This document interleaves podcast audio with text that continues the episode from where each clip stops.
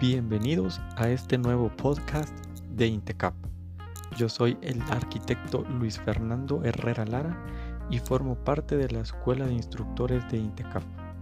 En esta ocasión les hablaré del curso Impermeabilización de techos de mampostería y paredes, poniendo énfasis en la impermeabilización con materiales flexibles elastoméricos. Empecemos.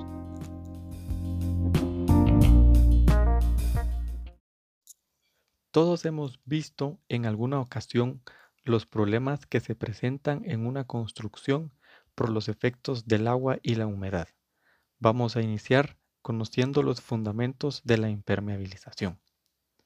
El sellado de los elementos de construcción que están en contacto directo con el suelo tiene por objeto impedir que el agua tenga consecuencias perjudiciales en la construcción en sus diferentes sectores o en el interior del edificio, independientemente de su tipo u origen. Ahora bien, ¿saben ustedes qué es la impermeabilización?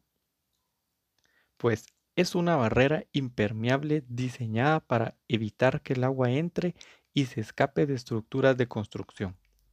Debemos saber que la importancia de la impermeabilización se refleja en las consecuencias de construcciones no impermeabilizadas, viendo en ellas un daño profundo en sus diferentes áreas.